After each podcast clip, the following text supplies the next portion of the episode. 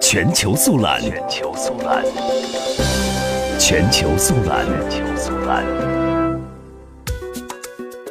就美国国务院批准特朗普上任后对台军售高达十四点二亿美元的方案，中国驻美大使崔天凯提出抗议，并表示美国最近的一系列行为违背了中国国家主席习近平和美国总统特朗普在四月份会谈时的精神。